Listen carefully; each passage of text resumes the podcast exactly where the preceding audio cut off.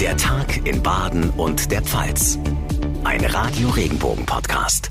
Hallo zusammen, herzlich willkommen zu unserer heutigen Ausgabe am Montag. Mein Name ist John Segert. Freut mich sehr, dass Sie einschalten. Heute sind wir etwas später dran, aber die Ereignisse haben sich heute wahrlich überschlagen nach einer unfassbaren Gewalttat in der Westpfalz am frühen Morgen.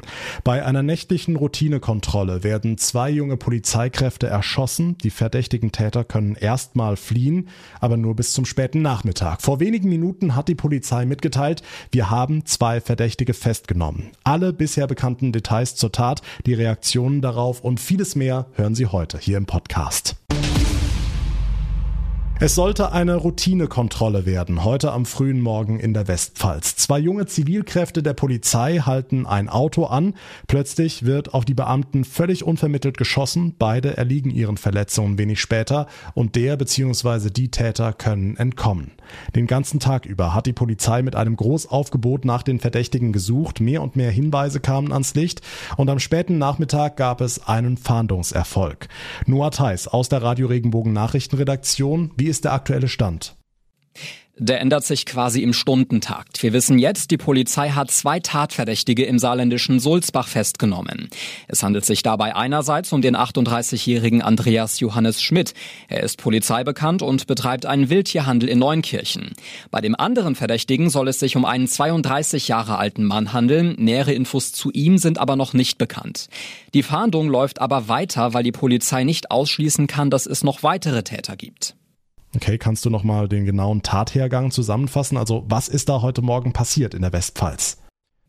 Auch da gibt es noch viele Fragezeichen. Klar ist, es gab eine Verkehrskontrolle auf der Kreisstraße zwischen Maiweiler Hof und Ulmit. Die 24-jährige Polizeianwärterin und ihr 29-jähriger Kollege haben dann wohl den Kofferraum des Autos kontrolliert und dort totes Wild, also ein Reh oder ein Wildschwein gefunden. Dann kam der Funkspruch, dass auf sie geschossen wird und dann Funkstelle. Als die Verstärkung vor Ort eingetroffen ist, war es für die beiden Beamten schon zu spät. Vor Ort werden immer noch Spuren gesammelt, alles gesichert, was irgendwie von Wert ist. Und dann wird man in den nächsten Stunden und Tagen anhand der Indizien und vielleicht auch anhand der Aussagen der Festgenommenen feststellen, was sich genau wie abgespielt hat. Die Infos von Noah Theis. Danke für den Moment. Geschockt, entsetzt, bestürzt. Das waren die Reaktionen heute in den Medien, unter anderem auch aus der rheinland-pfälzischen Staatskanzlei, den Landtagsfraktionen und dem zuständigen Innenministerium in Mainz. Radio Regenbogen-Reporter Olaf Holzbach, immer größere Gewaltbereitschaft beobachtet die Polizei schon länger. Ist das eine neue Eskalationsstufe? Also wenn, dann wären es eher ein paar Stufen auf einmal, denn bislang geht's ja im polizeilichen Alltag bei Demos oder Kontrollen um ja, Beleidigungen, auch mal Schubser oder Schläge. Schlimm genug, aber eine Tat wie heute Morgen bei Ulmet gab es lange nicht. Ich darf Ihnen sagen, zum letzten Mal wurde ein rheinland-pfälzischer Polizist am 17.03.2010, ein Angehöriger des Spezialeinsatzkommandos Rheinland-Pfalz, durch ein Mitglied der Hells Angels in Anhausen ermordet. Innenminister Roger Levens die Schüsse bei einer Hausdurchsuchung damals im Kreis Neuwied. Vorher gab es 25 Jahre lang keinen ähnlichen Fall. Und heute gleich zwei Opfer. Stimmt es denn, dass die Beamtin noch in der Ausbildung war? Ja, das stimmt. Gerade 24 Jahre alt und Studentin an der Polizeihochschule. Die ist auf dem Hahn im Hunsrück. Die Beamtin machte gerade ein Praktikum. Das ist zwingend notwendig, denn ab dem Tag, wo das Studium beendet ist, müssen sie vollumfänglich als Polizeibeamtin, Polizeibeamte einsetzbar sind, sein. Und deswegen gehört natürlich die praktische Ausbildung auch dazu. Ihr Kollege war 29, galt schon als erfahrener Beamter, auch er Opfer einer Tat, wie sagte Bundesinnenministerin Nancy Faeser, einer Tat, die an eine Hinrichtung erinnert. Die tödlichen Schüsse auf eine Polizeibeamtin und einen Beamten bei Ulmit heute früh. Auch die Politik reagiert geschockt. Wir halten Sie natürlich rund um die Uhr auf dem Laufenden in unseren Radio Regenbogen Nachrichten und morgen gibt's auf jeden Fall das nächste Update hier im Podcast. Dankeschön, Olaf Holzbach.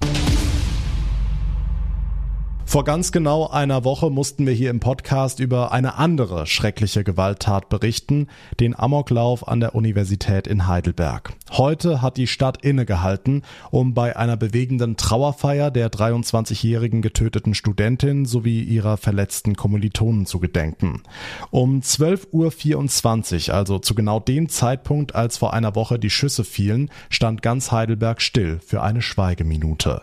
Radio Regenbogen-Reporter Francesco Romano, du hast die Trauerfeier miterlebt. Wie tief sitzt in der Stadt noch der Schock sieben Tage nach der Tat? Ja, keine Frage, der Schock sitzt hier immer noch tief. Es war mucks, mäuschenstill in der Stadt. Die Gedenkfeier selbst war auch hoch emotional. Trauernde haben ihre Gedanken zur ermordeten 23-Jährigen geteilt. So sagte eine von ihnen, sie wollte doch einfach nur studieren. Innenminister Strobel sagte, heute verbindet uns die Trauer und der Schmerz. Universitätsrektor Eitel sprach davon, dass die Wunden noch frisch sind. An vielen Orten in Heidelberg, beispielsweise vor dem Gebäude der neuen Universität und und am Hörsaal selbst stehen Kerzen und Blumen.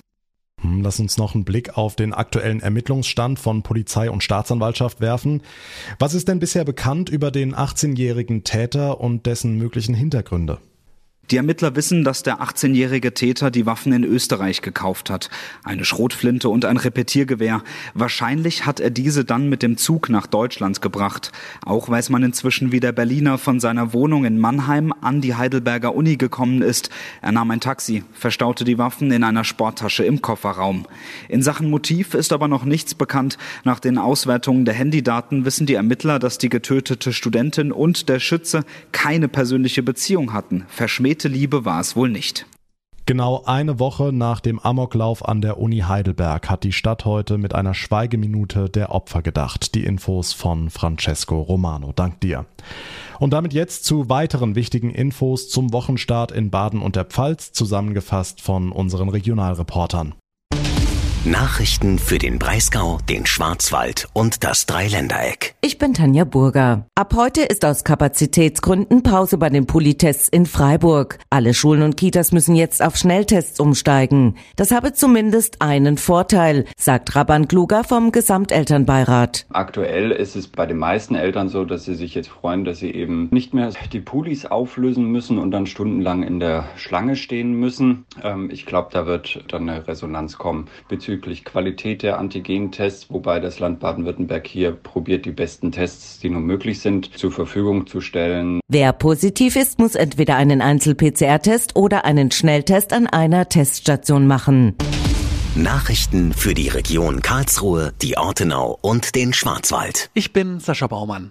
Die CDU-Fraktion im Karlsruher Stadtrat spricht sich für die Regulierung des Verkehrs in der Fußgängerzone aus. Nachdem die Straßenbahnen aus der Kaiserstraße verschwunden sind, hätten jetzt Fahrradfahrer den frei gewordenen Raum erobert. Auch viele Autos seien inzwischen unberechtigt unterwegs und das merken auch die Anwohner. Ich wohne an der Kaiserstraße und da fahre mehr Autos. Kommt mir schon so vor, als ob mehr Autos unterwegs sind, aber auch nicht so viele, dass jetzt stört. Also man muss schon nach links und rechts schauen, bevor man über die Straße geht. Habe ich mir ehrlich gesagt anders vorgestellt gestellt. Ich mir auffalle, dass mehr Autos rumfahren wie vorher in der Innenstadt. Die CDU will, dass ein Zufahrtsverhinderungssystem installiert wird. Nachrichten für Rhein-Neckar, den Odenwald und den Kraichgau. Ich bin Francesco Romano. Die Stadt Schwetzingen ist auf der Suche nach Ideen für die interkulturelle Woche im September. Hier ist das Veranstaltungsteam offen für jegliche Beiträge, ob musikalisch oder in Gesprächsform. Man möchte gerne Ideen aus der Stadtgesellschaft sammeln und umsetzen. Heute um 17.30 Uhr gibt's hierfür ein Zoom-Meeting. Wer dabei sein möchte, kann sich bei der Stadt Schwetzingen melden. In Weinheim gibt's einen regelrechten Babyboom. Die Stadt meldet im vergangenen Jahr ganze 851 Geburten. Das sind über 100 mehr als noch im Jahr davor. Und während in Weinheim der Name Emilia bei den Mädchen dominiert, ist Anton der häufigste junge Name in 2021. Kommen wir zu den aktuellen Corona-Entwicklungen. Die Omikron-Welle hat ihren Höhepunkt noch gar nicht wirklich erreicht und trotzdem werden immer mehr Rufe nach Lockerungen der Corona-Einschränkungen laut. Markus Söder zum Beispiel, eigentlich ja für sein vorsichtiges Handeln bekannt, will lockern, wenn die Krankenhäuser nicht überlastet werden. Und jetzt fordern sogar Supermarktketten, die 2G-Regel im Einzelhandel abzuschaffen. Radio Regenbogen-Reporter Noah Theis, Rewe, Edeka und Co. sind aber doch gar nicht von 2G betroffen. Das stimmt, im Supermarkt gilt ja nur die Maskenpflicht. Dass jetzt aber auch Lebensmittelhändler fordern, 2G im Einzelhandel abzuschaffen, kann man als eine Geste der Solidarität verstehen. Die Chefs von Edeka, Rewe, Aldi und Lidl haben in einem Brief an Kanzleramtsminister Schmidt das geschrieben, was der betroffene Einzelhandel selbst eigentlich schon lange sagt. 2G sorge für erhebliche Umsatzeinbußen und die Gefahr, dass tausende Geschäfte schließen müssten, sei offensichtlich. Sie springen ihren Kollegen im Einzelhandel sozusagen zur Seite. Hm, der Druck auf die Regierung zu lockern wächst also. Gibt's denn schon eine Reaktion aus Berlin? Ja, Regierungssprecher Hebestreit hat heute gesagt, dass die Bundesregierung im Moment noch keinen Anlass für Lockerungen sieht. Man werde lockern, wenn man das Gefühl habe, das verantwortlich tun zu können. Jetzt sei das aber noch ein bisschen verfrüht, denn die Infektionszahlen gingen gerade bergauf. Und in der Tat steigt die bundesweite Corona-Inzidenz immer weiter. Das RKI gibt sie heute mit rund 1177 an. Gestern lag sie noch bei 1157. Und auch die Hospitalisierungsinzidenz steigt in letzter Zeit etwas an. Man wird also noch weiter beobachten müssen, wie sehr die Omikron-Variante die Krankenhäuser belastet. Und der Höhepunkt der Omikron-Welle wird ja auch erst noch erwartet. Die Infos von Noah Theis, dank dir. Tja, obwohl die Infektionszahlen also steigen und steigen, gehen einige andere Länder deutlich lockerer mit dieser Entwicklung um. Beispiel Dänemark. Da sollen morgen die Masken fallen und die Dänen müssen dann auch keine Impfnachweise mehr vorzeigen. Radio Regenbogen-Reporterin Sigrid Harms, was ist nun besser, der deutsche oder der dänische Weg? Also laufen die Dänen damit jetzt sehenden Auges in die nächste Infektionswelle? Ja, das liegt natürlich im Auge des Betrachters. Aber es stimmt schon, wenn man sich die Infektionszahlen ansieht, dann sollte man nicht denken, dass die Corona-Pandemie in Dänemark überwunden ist. Aber diese Zahlen spielen offenbar nicht mehr so die Rolle. Gesundheitsminister Heunicke meint, das Wichtigste sei, dass die Omikron-Variante die Leute nicht so krank mache und die Krankenhäuser nicht überlastet würden. 80 Prozent der dänischen Bevölkerung seien nun unter anderem durch eine Impfung gegenüber einer schweren Erkrankung immun. Also könnte man die Beschränkungen auch aufheben. Okay, was heißen diese Öffnungen jetzt genau für den Alltag in Dänemark? In der Praxis bedeutet das, dass die Restaurants und Kneipen wieder länger als 23 Uhr geöffnet haben können.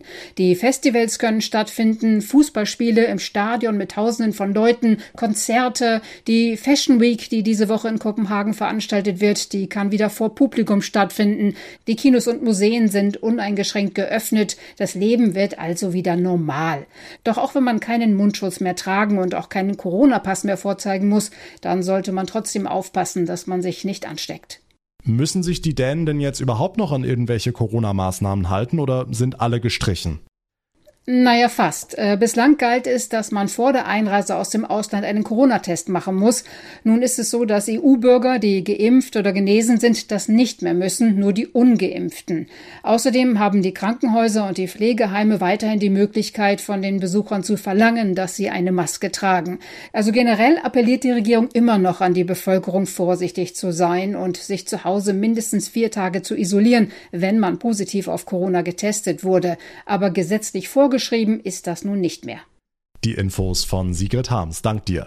Ähnlich viele Lockerungen gelten seit ein paar Tagen in Großbritannien. Dort sind am Donnerstag etliche Maßnahmen gefallen. Und mehr noch, die schon beschlossene Impfpflicht für Gesundheitsberufe wird jetzt wohl doch nicht kommen. Das berichten heute britische Medien.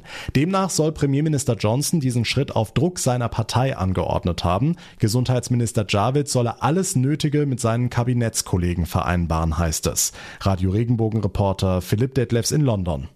Eigentlich sollten Pflegekräfte ab dem 1. April zweimal geimpft sein. Die Kehrtwende begründet Gesundheitsminister Javid damit, dass die Impfpflicht zu Zeiten der Delta-Variante beschlossen wurde. Die Auswirkungen der Omikron-Variante seien aber deutlich milder als befürchtet. Johnsons Kehrtwende hat allerdings auch eine politische Komponente. Wegen der Partygate-Affäre steht der Premier extrem unter Druck. Die Abkehr von der Impfpflicht ist eine Kernforderung einflussreicher Tory-Abgeordneter aus den hinteren Reihen des Parlaments. Die Infos von Philipp Detlefs. Dankeschön nach London. Und das war der Tag in Baden und der Pfalz für heute. Ich würde mich sehr freuen, wenn Sie uns eine kurze Bewertung hinterlassen. Geht zum Beispiel bei Apple Podcasts oder bei Spotify. Und wenn Sie uns folgen, uns abonnieren, dann verpassen Sie keine Ausgabe mehr, bekommen jeden Tag eine automatische Info, sobald das neueste Update online ist. Mein Name ist John Segert. Ich bedanke mich ganz herzlich für Ihre Aufmerksamkeit und Ihr Interesse. Wir hören uns dann morgen Nachmittag wieder. Bis dahin alles Gute und einen schönen Abend. Machen Sie es gut.